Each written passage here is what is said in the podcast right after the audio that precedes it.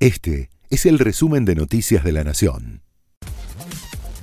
La Nación presenta las noticias más destacadas de la semana del 18 al 24 de julio. El dólar paralelo alcanzó su máximo histórico y el gobierno busca contenerlo. Tras una semana en la que la divisa estadounidense marcó nuevos picos históricos, el gobierno busca medidas para contener la escalada en su cotización. El viernes llegó a los 350 pesos, para luego acomodarse cerca de los 340, luego de nuevas medidas anunciadas por el Banco Central para ajustar el cepo. El ministro de Turismo, Matías Lamens, anticipó que se implementará un tipo de cambio diferenciado para turistas extranjeros. Tendrán permitido vender hasta 5 mil dólares al tipo de cambio financiero. Esto decía Lamens en el anuncio. Son varias las medidas posibles, lo que está claro es que la brecha cambiaria lo que hace es que el, turista que llega, sobre todo los países limítrofes, acuda al mercado informal a cambiarlo. Nosotros necesitamos fortalecer las reservas del Banco Central. El turismo eh, es uno de los, de, los principales, generadores de divisas para la Argentina y como dijimos recién, la verdad que se ha hecho un gran trabajo inclusive durante la pandemia para mantener al destino Argentina eh, con, con buen nivel de demanda. Y bueno, ese, trabajo que se hizo durante la pandemia y también en la pospandemia está dando resultados, está dando un buen resultado, pero como, dijimos al principio, necesitamos que, efectivamente esos soles ingresen. La medida busca formalizar el ingreso de divisas y evitar que se vuelquen al mercado paralelo. Además, el gobierno analiza un desdoblamiento cambiario para el campo. Para captar la mayor cantidad de dólares posibles, la Casa Rosada anunció que estudia poner en marcha un dólar soja o agroexportador, con una cotización que se ubicaría entre un 30 y un 40% por encima del oficial, para que los productores comiencen a liquidar la soja. La canasta básica rompe la barrera de los 100 mil pesos. Según el INDEC, una familia compuesta por dos adultos y dos menores necesitó en junio 104.217 pesos para no ser pobre.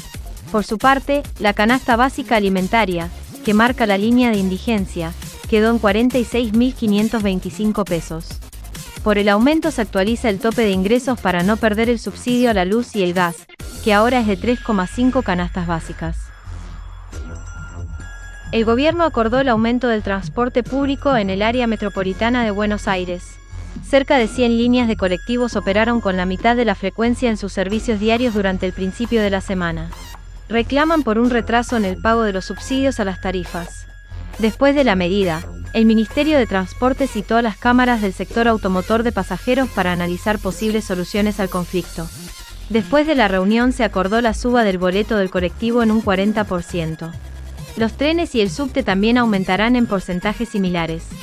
El incremento se firmará la próxima semana y aún no hay fecha exacta desde cuando comenzará a regir, pero será a fines de agosto o septiembre. En la cumbre del Mercosur, Alberto Fernández le pidió a Uruguay no buscar soluciones individuales y la calle Pou le respondió. Luego de la polémica previa en torno a la decisión de Uruguay de avanzar en un tratado de libre comercio con China, presidentes y mandatarios del Mercosur desarrollaron en Asunción una reunión plenaria marcada por un clima de tensión y por algunas ausencias. Allí, el presidente Alberto Fernández pidió no buscar soluciones individuales y dijo, Durante un año, la economía mundial se paralizó y todos lo padecimos. Algunos lo padecieron más, otros lo padecieron menos. Nadie quedó a salvo, absolutamente nadie. Y empezamos a recuperarnos al año siguiente. Algunos nos recuperamos más, otros se recuperaron menos.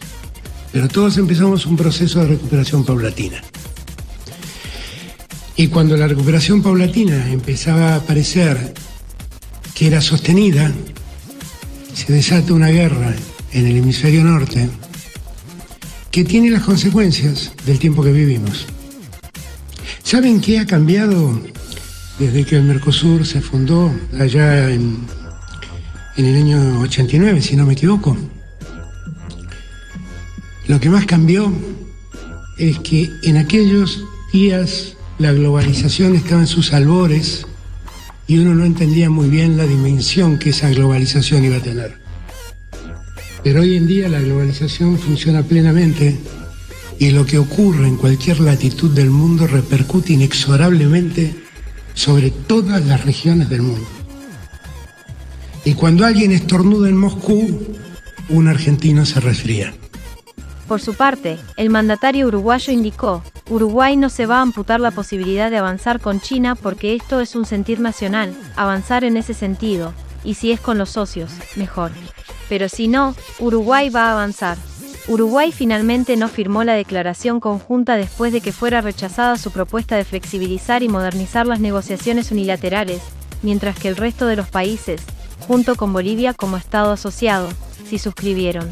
El presidente de Brasil, Jair Bolsonaro, no participó de la reunión y envió un mensaje grabado.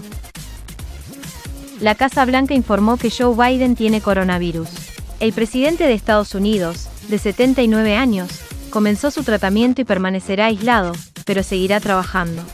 El mandatario estadounidense tenía previsto recibir a Alberto Fernández el martes próximo en Washington, pero todavía no hay confirmación oficial sobre cambios en la fecha del encuentro. Por un lado, Biden a través de sus redes sociales, el presidente de los Estados Unidos anunció que tiene síntomas leves de COVID. Le hicieron, por supuesto, el test y dio positivo eh, de COVID, de COVID, perdón, en este caso, pero con síntomas leves. Él mismo también lo dio a conocer, luego también hubo un comunicado, por supuesto, de la Casa Blanca para explicar que el presidente sigue trabajando, que está en la Casa de Gobierno, en este caso en, la Casa Blanca, que sigue trabajando, pero que eh, básicamente eh, está con estos síntomas. Eh, la gran pregunta es qué sucederá con la agenda y con todos los compromisos que tiene por delante, ¿no? Porque entre esos, recordemos que también estaba el encuentro con Alberto Fernández. Comenzó la exposición rural 2022. Tras dos años sin realizarse debido a la pandemia de coronavirus, abrió sus puertas la exposición rural de Palermo, que estará abierta hasta el domingo 31 de julio. Las entradas se pueden conseguir en la página del predio y existen promociones para grupos familiares. Si bien entre los expositores hay expectativas por la asistencia de público, hay advertencias sobre la complejidad del panorama actual y reclamos a la dirigencia política. Esto decía Horacio Rodríguez Larreta en la apertura de la rural. Campo es trabajo, es inversión, el campo es alimentos, es exportaciones, el campo es federal en todo el país. El campo es uno de los motores del potencial enorme de crecimiento que tiene nuestro país. Y acá en la rural es una síntesis, acá están todos, desde el más pequeño productor hasta el más grande, desde la tecnología, desde esto que esto también es una industria del conocimiento, como hoy está muy, muy de moda hablar de las tecnologías de punta, claramente en el campo se aplican, en las semillas, en los fertilizantes, en el análisis del clima, en todo, en todo.